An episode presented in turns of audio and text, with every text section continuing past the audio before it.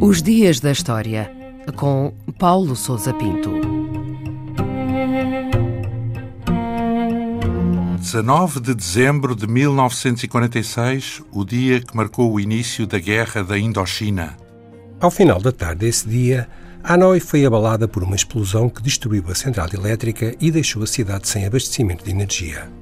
As posições do exército francês e diversos pontos-chave de Hanoi foram seguidamente atacados por forças do Viet Minh, o movimento rebelde que lutava contra o domínio francês na região. Travaram-se combates por toda a cidade ao longo das semanas seguintes, mas as tropas francesas conseguiram derrotar os insurgentes devido à sua superioridade numérica e à artilharia de que dispunham. Em fevereiro de 1947, as forças francesas readquiriram o controle total sobre Hanoi. Os guerrilheiros vietnamitas retiraram-se para as montanhas a norte, onde se reorganizaram e prosseguiram a luta armada. Estes incidentes, informalmente conhecidos como Batalha de Hanoi, marcaram o início do conflito entre o poder colonial francês e o movimento nacionalista do Viet Minh, liderado por Ho Chi Minh, e que veio a chamar-se de Guerra da Indochina na Europa e Guerra da Resistência Antifrancesa no Vietnã. E quais as razões ou qual a origem desta Guerra da Indochina?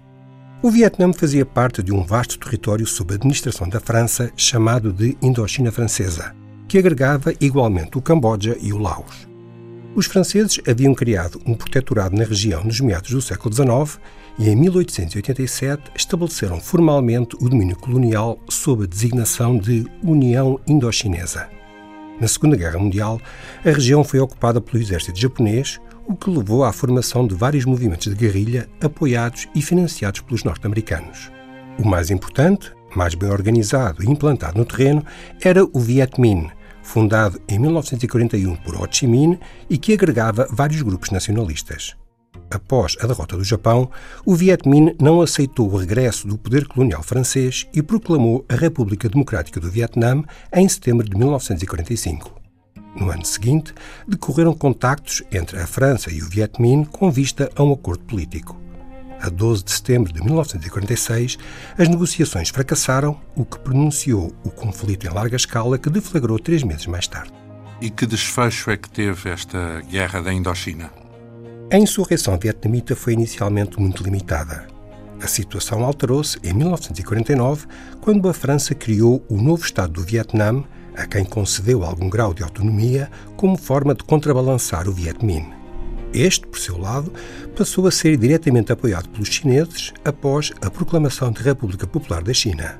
Por fim, o deflagrar da Guerra da Coreia, em 1950, fez aumentar os receios norte-americanos de que a influência comunista alastrasse toda a Ásia. Portanto, o que começou como uma luta entre uma potência colonial e um movimento de independência rapidamente se transformou em mais uma peça da Guerra Fria. Em 1954, o Viet Minh infligiu uma derrota esmagadora ao exército francês em Dien Bien Phu, o que precipitou a retirada da França e a divisão do Vietnã em dois territórios.